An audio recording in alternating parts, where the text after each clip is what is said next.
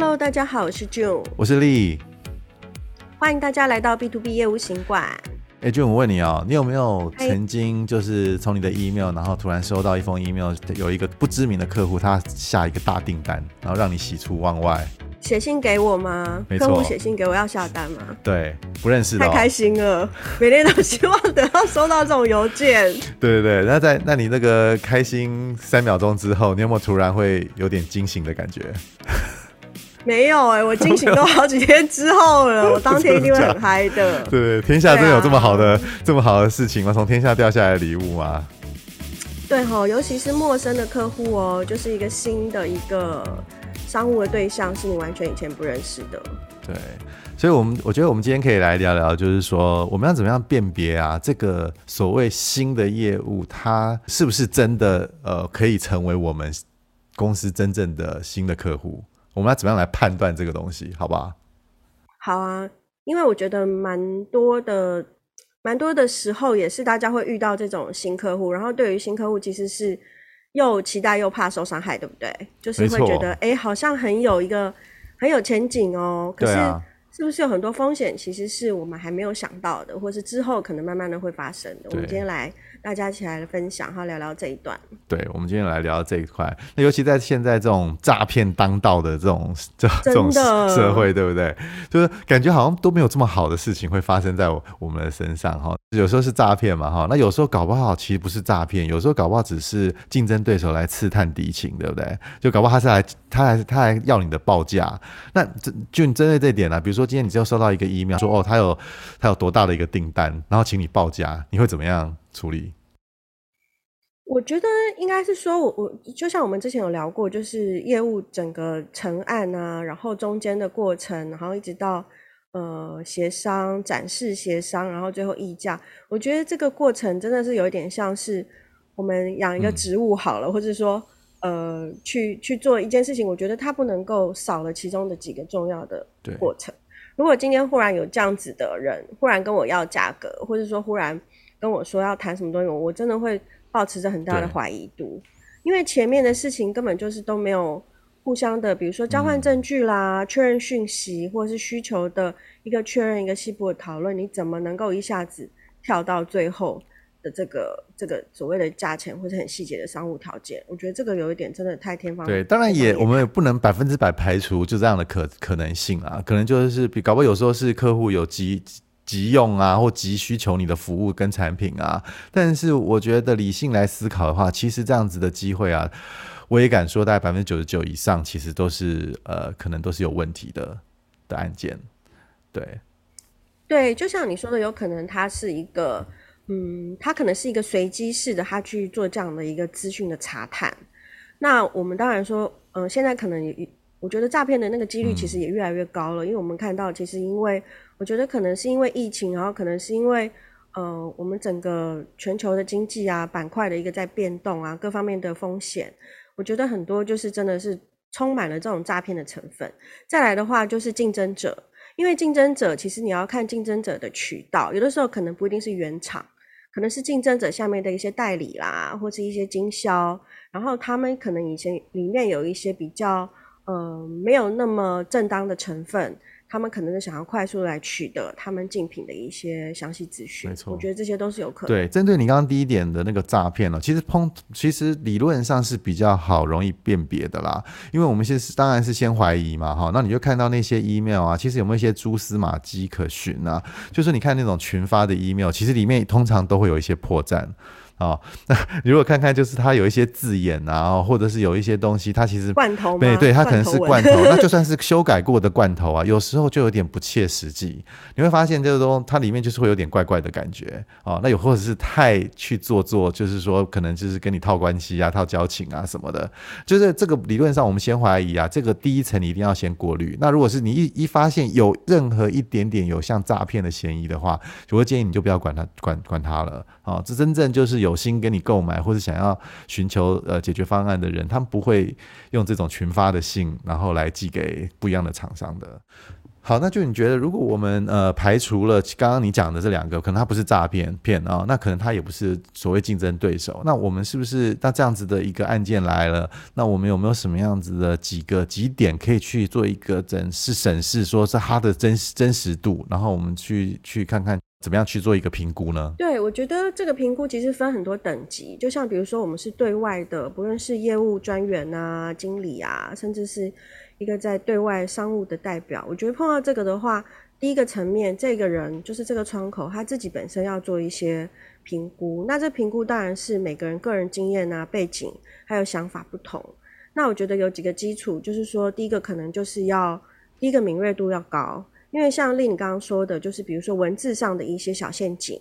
或者是说语言上的一些闪烁，或是呃前前前后文的不一致。那这些我觉得是比较像是人情世故啊，就是一些小细节。那还有的话就是找一些具具体实质的证据，因为当这个窗口，比如说我们是业务人员，然后我们要提供这样的一个新客户的一个资料，或是他的 profile，呃，他的一些呃，就是客户形态去提交给公司的时候，其实我们也是要找一些证据去跟客呃公司说明，为什么我们要承接这个新的客户，然后为什么我们要支援这个价格。那在这个找证据里面，其实就有几个点了，比如说法规方面啊，或者说历史的一些金额啊，或者说他们曾经有做过什么样的交易，然后在哪一些市场，因为现在很多人都是做国际的业务嘛，国际的贸易，是不是它的市场仅局限在比如说台湾啦，或是说泰国啦，还是说诶他有跨做到什么其他的呃其他的一些就是地区？那我觉得这些都是可以把它列出来，甚至自己放在口袋里面，当一个很简单的一个 QA 的一个清单去做一个审视。没错，其实如果你有跟大公司啊做一些合作的时候，你会发现他们你在跟他建立一些客户的资料填写的时候啊的表格啊，其实里面都蛮继续继续迷疑的，要你填很多数字啊。当然这些这些东西有时候也蛮烦人的啦，因为对小公司而言，这些数字可能你会填出来，可能也不是这么好看。对啊，而且客户会有一点反弹。说实在，这是我们的困难。没错，没错，对。对，但是其实我觉得，呃，这个东西其实还蛮有利，可以让你去做一些筛选的，因为其实你就可以看出它到底有几斤重嘛，对不对？那这种东西其实通常也不太可能会去作假的，因为我们都有总是有一些这个条款，就是说啊，这个东西要纯属真实啊，什么东西的，你就要让他写写下来之后，他做过哪些案子啦，或者是他有一些金额的这个每季度的一些这个营业额啊，什么这个东西，你大概也可以看一些虚实，然后看看就是说他到底够不够资格去。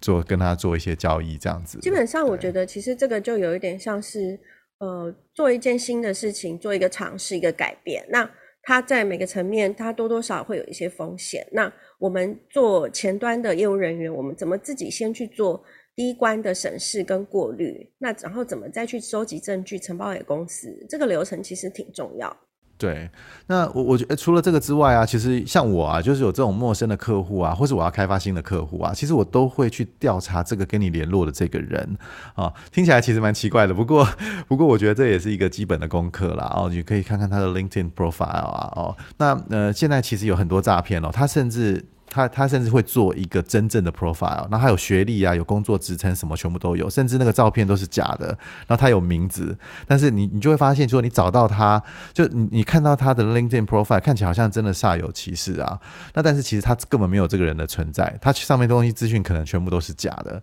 那我就觉得，呃，有时候啊，为了要去调查他的真实度啊，你甚至可以去问问看他之前。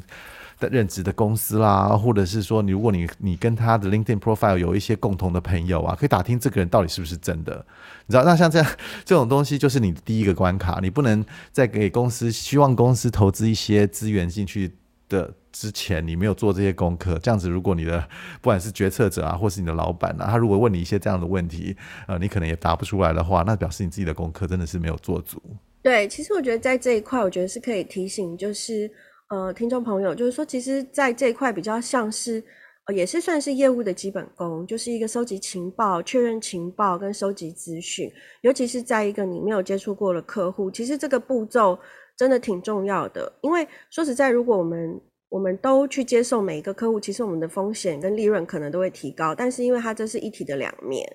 那可是有的时候，就像令你说的，我们是不是有的时候？觉得真的很奇怪的时候，我们应该就是勇敢的说不了，就直接拒绝了。真的，真的，对，有时候懂得说不的勇气啊，是不是是比那个懂得接受的勇气还要高很多的？对，那甚至有些公司我知道哦，我就你应该知道，他甚至会去找做一些征信的动作啊，甚至去去找那种 agency，然后去调查这间公司是否呃够格啦，或是他的背景资料啊，有没有欠款记录啊什么？你觉得这种东西是值得的吗？还是就是比较交易比较大的时候才需要做这？我觉得这个会比较像是。我觉得这个不是那么的容易，因为毕竟就是现在很多的商务沟通，还有一些呃交易啊，跟商务的模式，其实它是跨国的。其实说实在，如果我们要去征信一个我们当地的本土的 local 的一个公司，嗯、那我觉得还还就是说你的资料是可信度还 OK。可是说实在，如果说你今天要去做一个跨国的验证，我觉得那真的蛮难的，因为你看连 LinkedIn 的 profile 也可以做假，那他难道他不能够做一个假的一个？一个所谓的 license 啊，执照什么的，这个真的我们要去验证，或是说这样的一个征信的服务，嗯，它怎么样让我们能够相信它提供的证据的可信度？这个其实真的都要有一些保留。所以我真的觉得现在线上的沟通商务这么的频繁，我觉得要做这样的征信，我觉得真的有难度。不容易啊、哦，而且很多公司其实你会发现，它其实是一个新的公司。他跟你讲，他他跟你说他是新创公司，但是你也不知道他之前有他的公司是哪一间公司。不是有人说那种像很多婚纱公司嘛，然后就是一直换名字嘛，为了让那个、就是、有新鲜感。呃，他。对，或者是他逃避那个之前承诺上一个客户说要送你几套，然后他就换一间公司的名字，然后他就就不认之前承诺的那些服务了，类诸如此类的东西，就是说他可以重新开一间新的公司，或者他他底下可能也有一些子公司，就是有时候有时候真的不容易察觉到了，或者你也查防防不胜防这种这样的东西。就是我最近其实也碰到一个类似的例子，就是我有一个朋友，他也是找一个一个一个职务的一个类似一个人员，那这个人员他要。在比如说在欧洲方面的这样的一个人才，然后我就询问我这边有配合过的猎才公司，就人力资源顾问公司，就后来呃条件呢、了解了一下之后，结果他们居然回答我说，他们公司最近的政策就是已经不接新的客户了，因为他们觉得新的客户的风险比较高，所以他们现在的政策就是先暂时就是先维持旧的客户，然后去服务旧的客户的人力需求。那这个其实只是给大家参考，就是说，其实有一些蛮大型的一些公司，他们已经慢慢的有导入这样的一个过滤的政策了。呃，我觉得在这种要真的要小心谨慎，然后去评估这个新的客户是否我们呃就愿意投投入这些资源跟时间成本啊，那进去大家开发这样子新的客户，真的就是说天上掉下来礼物，其实不见得都是好的啦。而且就是说也没有这么没有白吃的午餐啦，还是老话一句，就是说很多业务的累积或者新客源的开发，它其实是有一个进程的，它是演进而来的，对。它是演进呢，这不太可能，就是突然就是会有一个案子，然后在你面前，然后让你大赚钱，然后让你咸鱼翻身。我觉得这种东西真的，呃，可能要做一些相对的谨慎的评估才能接受。好，希望今天的分享能够呃给大家带来一些帮助。那如果各位听众有什么问题的话，都欢迎 email 给我们哦。好，谢谢，谢谢，拜拜。拜拜。